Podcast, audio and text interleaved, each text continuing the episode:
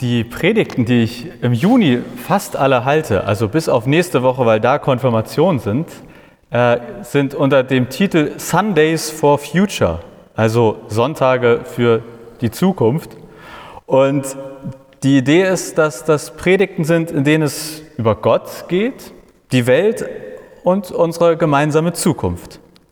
Oder anders gesagt, ich frage mich oder versuche mich besonders zu fragen, wie können wir als Christinnen eigentlich die Welt positiv beeinflussen? Was können wir beitragen? Wo können wir einen Unterschied machen? Und da gab es Predigten über Gottes Klimaschutzprogramm, über Jesus, den Feministen, ein göttliches Finanzsystem, Gottes Plan A für diesen Planeten. Letzte Woche gab es göttliche Versöhnungstipps. Und heute geht es um das Thema Wert um Gottes Wertschöpfungskette. Oder anders gesagt, meine These ist, ich glaube, es verändert die Welt, wenn wir unseren Grundwert von Gott erhalten. Ich glaube, es verändert die Welt, wenn wir unseren Grundwert von Gott erhalten. Woher erhalten wir eigentlich Wert? Ich unterstelle euch allen, oder erstmal allen Menschen, dass wir irgendwie alle wertgeschätzt werden wollen. Dass wir irgendwie so ein Bedürfnis, eine Sehnsucht nach Anerkennung, Liebe, Zuspruch haben. Und das tun wir sehr verschieden. Ich bin mir sicher, wenn, wir, wenn jeder von uns jetzt, also machen wir nicht, keine Sorge, sagen würde, wo oder wie ihr nach Liebe, Anerkennung, Wertschätzung, Zuspruch sucht oder wo ihr das bekommt, sehr verschieden.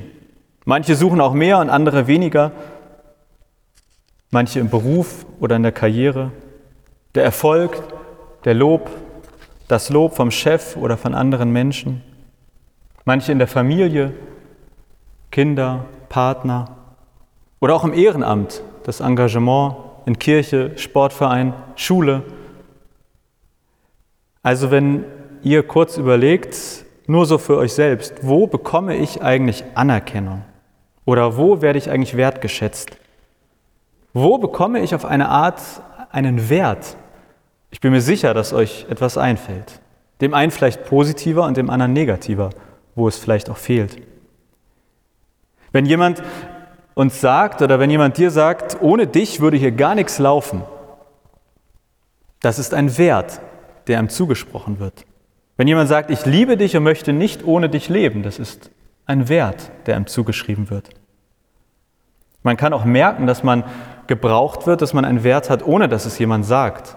Ein erkranktes Kind, ein kranker Hund, die kranken Eltern, die man vielleicht pflegt. Man muss vermutlich unterscheiden zwischen sowas wie grundsätzlichen Werten und Leistungswerten.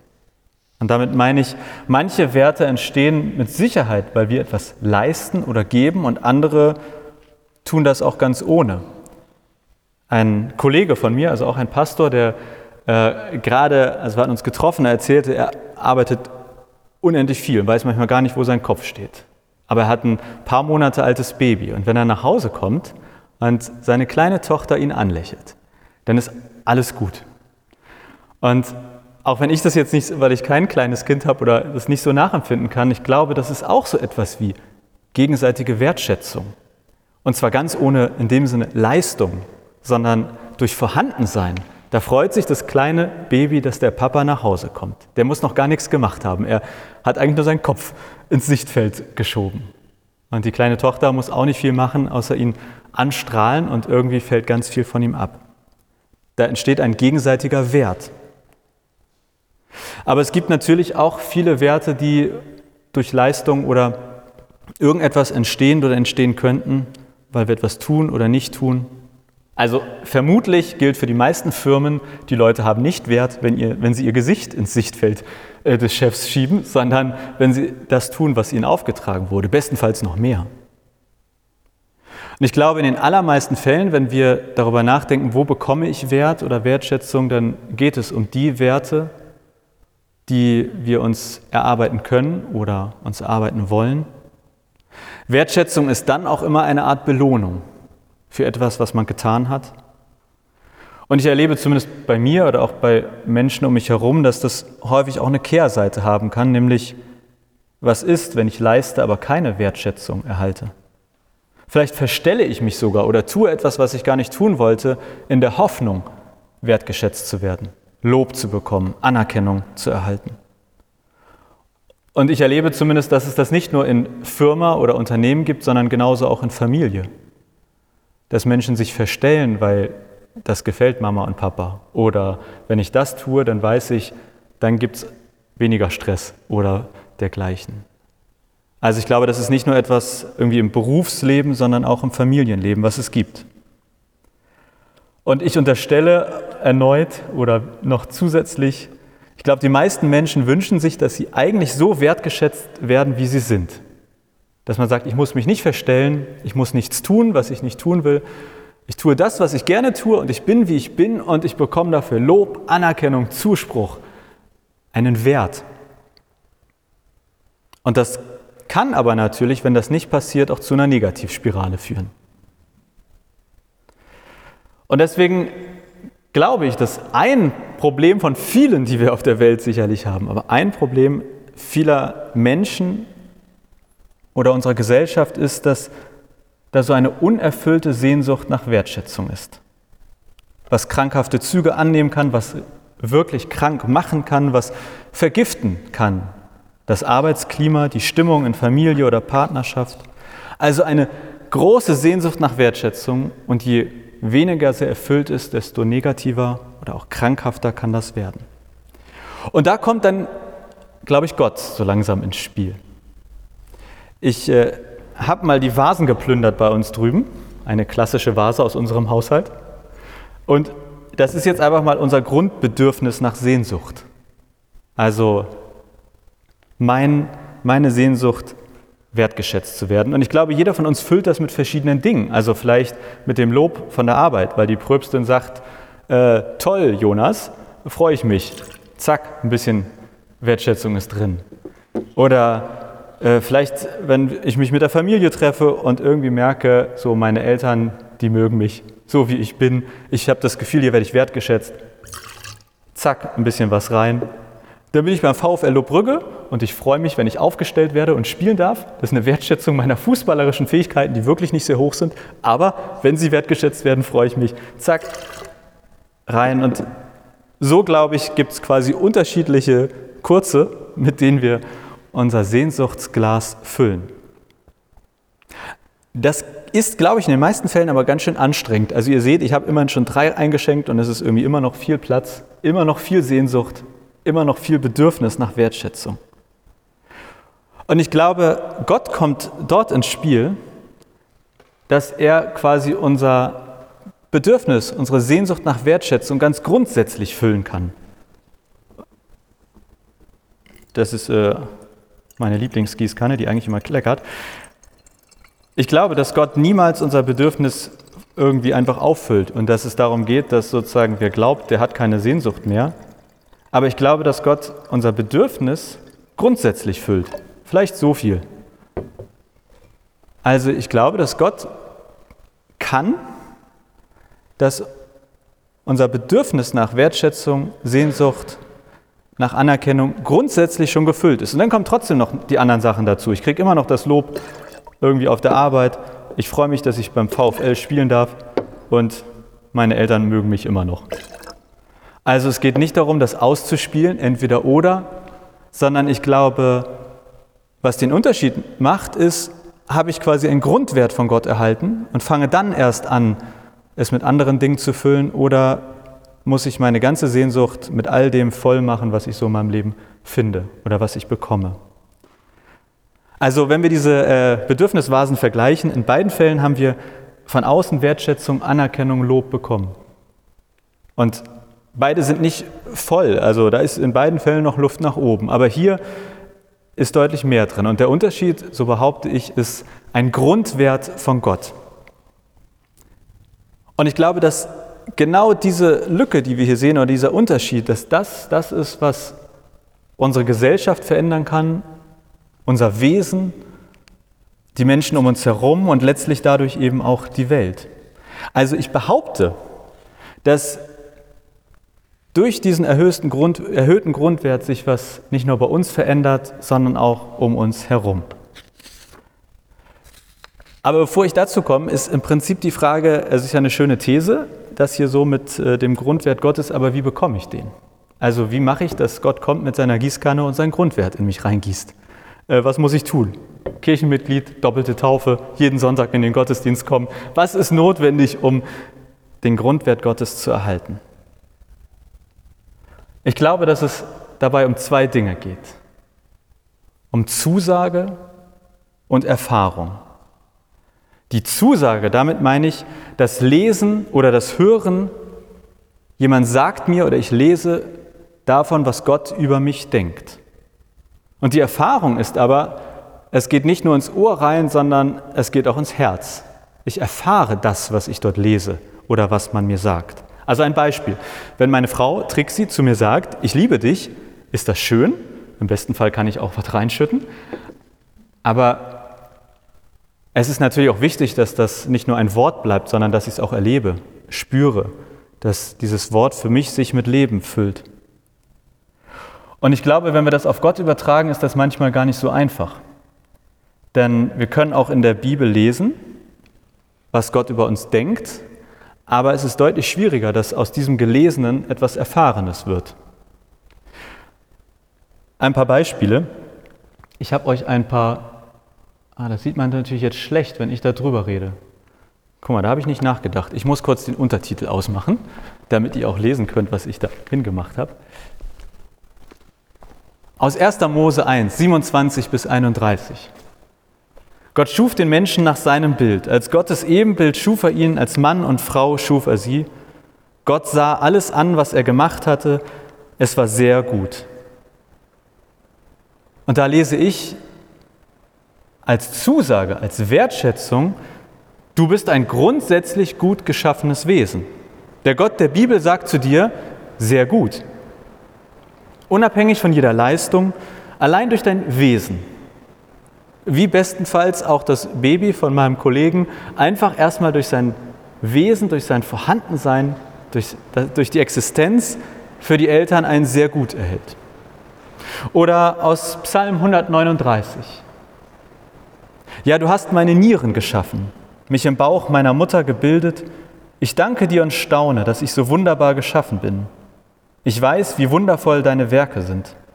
Nichts war dir unbekannt am Aufbau meines Körpers, als ich im Verborgenen geschaffen wurde, ein buntes Gewebe in den Tiefen der Erde. Wenn ich das lese, dann lese ich auch mit, Gott kennt dein Inneres und Äußeres und findet es richtig gut. Wert machen viele ja auch am Äußeren fest oder davon abhängig. Und ich glaube, der Gott der Bibel ist einer, der uns zusagt, schau in den Spiegel und lass dir zusagen, genau so wie du aussiehst, bist du ein von mir geliebter Mensch. Oder Jesus hat einmal gesagt, kann man nicht fünf Spatzen für zwei Kupfermünzen kaufen. Und doch übersieht Gott keinen einzigen von ihnen. Aber bei euch ist sogar jedes Haar auf dem Kopf gezählt. Habt keine Angst, ihr seid mehr wert als ein ganzer Schwarm Spatzen. Das ist sogar ganz direkt zum Thema Wert, auch wenn wir nicht wissen, was ein Schwarm Spatzen wert ist. Aber es heißt im Prinzip, du hast für Gott einen sehr hohen Wert. Und zwar auch hier wieder unabhängig von deiner Leistung. Oder ein Vers noch von Paulus, der hat geschrieben, wir sind für Gott wie ein wohlriechender Duft.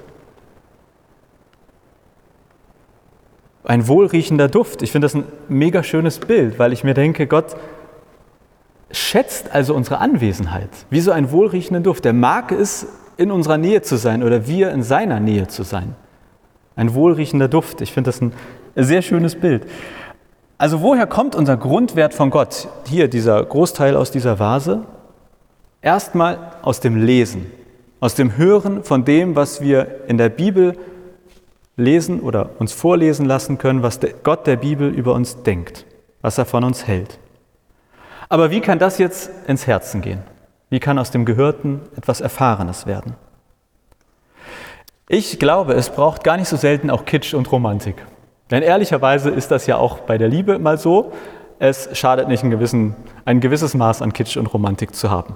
Deswegen gibt es heute am Ende der Predigt ein richtig kitschiges Video, was ich euch zeige. Das geht so zweieinhalb Minuten und wenn ihr das gesehen habt, werdet ihr wissen, was ich mit Kitsch meine. Aber ich glaube, das braucht es auch in der Beziehung mit Gott manchmal. Ich glaube, es braucht darüber hinaus aber auch so etwas wie Aufgabe von Widerstand. Damit meine ich eine Art Umdenken in uns. Das eine Umdenken ist, nicht du befüllst dein Glas, sondern Gott befüllt es. Nicht ich mache, dass meine Sehnsucht nach Wertschätzung erfüllt wird, sondern Gott tut es. Das heißt, ich muss etwas annehmen. Ich muss ein Geschenk annehmen. Und ich glaube, dass das häufig schwer fällt. Jesus hat auch mal gesagt, wir sollen wie Kinder werden oder wie Kinder zu Gott kommen. Und man kann sich ja fragen, was er damit meint, ob wir jetzt irgendwie naiv sein sollen, nicht mehr nachdenken sollen. Ich glaube, er meint genau das. In eine Haltung gehen, in der man sich beschenken lässt. In der man sagt, danke für dieses Geschenk. Klassischerweise als Erwachsener sagt man ja, ich erarbeite mir meine, meinen Wert, ich tue etwas dafür. Und ich glaube, dass das auch in der Beziehung mit Gott häufig etwas ist, was hindern kann, wenn man nicht in diese Haltung eines bestenfalls sich bereitwillig beschenkenden Kindes begibt. Wie kommt also Gottes Grundwert zu uns? Ich glaube einerseits durch Offenheit, dass es da überhaupt eine Gießkanne gibt, die unser Bedürfnisglas füllen möchte. Eine offene Grundhaltung, grundlos beschenkt zu werden. So wie ein Baby zum Glück auch nicht darüber nachdenkt, ob das ausreicht, wenn es heute einfach mal nur lächelt. Zum Glück. Und dann aber, glaube ich, ganz sicher gehört auch dazu, immer wieder das zu lesen, was in der Bibel über uns sozusagen steht, es zu singen, weil Singen ganz häufig auch macht, dass etwas, was man vielleicht nur liest oder hört, ganz anders im Herzen ankommt. Also Lieder singen. Und ich glaube, sich immer wieder daran erinnern. Also auch, ich vermute, in Beziehungen oder dort, wo ihr sagt, da bekomme ich Wert her, wenn der Chef einmal sagt, das war super, das hält ja nicht ewig. Also irgendwie, das wird ja nicht reichen für den Rest des Arbeitslebens. Und wenn äh, Trixie sagt, ich liebe dich, das reicht mir auch nicht bis zum Ende meines Lebens. Also, es muss immer wieder quasi gefüllt werden. Und deswegen gibt es für euch heute am Ausgang einen kleinen Brief, ähm, den könnt ihr euch irgendwo hinlegen oder aufhängen, natürlich lesen, ähm, um sich immer wieder daran zu erinnern, was denkt der Gott der Bibel eigentlich über mich. Und dann als letztes, meine Grundfrage war ja, wie können wir eigentlich als Christinnen einen Unterschied in der Welt machen oder was können wir beitragen? Und ich glaube, wenn unser Sehnsuchtsglas eher so aussieht als so, und zwar nicht, weil wir uns das alles erarbeitet haben, sondern weil wir es uns von Gott haben schenken lassen, ich glaube, dass wir, wenn wir eher hier sind, auch eher bereit sind, anderen Wert zuzusprechen, anderen Wert zu schenken, Anerkennung, Zuspruch. Und zwar aus dem einfachen Grund, weil wir nicht so sehr damit beschäftigt sind, unser Bedürfnisglas zu füllen. Weil wir weniger im Konkurrenzkampf sind, weil wir weniger auf der Arbeit gucken müssen, wo kriege ich mein Lob her, bin ich in der Lage, auch andere zu loben. Weil ich weniger damit beschäftigt bin, nach Anerkennung und Zuspruch irgendwie zu kämpfen, bin ich in der Lage, anderen es eher oder mehr zuzusprechen. Und ich glaube, dass an dem Punkt sozusagen Christen und Christinnen einen Unterschied in der Welt machen können. Und dass auf eine Art eine Wertschöpfung, eine Wertschöpfungskette entsteht. Dadurch, dass Gott uns einen Grundwert gibt, sind wir in der Lage, auch wiederum für die Menschen um uns herum mehr oder eher Wert im wahrsten Sinne des Wortes zu erschaffen, indem wir ihnen nämlich Wert zusprechen. Also, heute Vasen hören, Bestenfalls nickt ihr und sagt, ja, finde ich gar nicht so schlecht, aber ich habe schon gesagt, Kitsch ist auch wichtig. Und deswegen gibt es quasi in aller Kürze jetzt ähm, ein Video, was versucht, das auszudrücken, was ich versucht habe mit Worten äh, zu sagen. Es ist Text mit Musik und ähm, es drückt für mich das aus, was ich in der Bibel lese, was Gott über uns denkt und was es heißt, wenn quasi Gott seine Gießkanne nimmt und unseren Grundwert bei uns einfüllt. Ich hoffe, das war kitschig. Ich hoffe, das war kitschig genug für euch. Aber ich glaube, darum geht es am Ende des Tages. Ich glaube, berührt zu werden von Gott ist, sich den Grundwert einschenken zu lassen. Und Akemi wird ein, drei Minuten Musik spielen. Und wenn ihr sagt, ich möchte einfach ein Gebet sprechen oder irgendwie sozusagen, es gibt etwas, was mir gerade auf dem Herzen liegt, ihr könnt natürlich einfach am Platz beten, aber fühlt euch auch frei, eine Kerze hier vorne anzuzünden für ein Anliegen, für etwas, was euch auf dem Herzen liegt, was ihr Gott sagen wollt, hier nimm oder hier gib. Und äh, nach den drei Minuten werden wir dann weitermachen mit Eddie und der Segnung.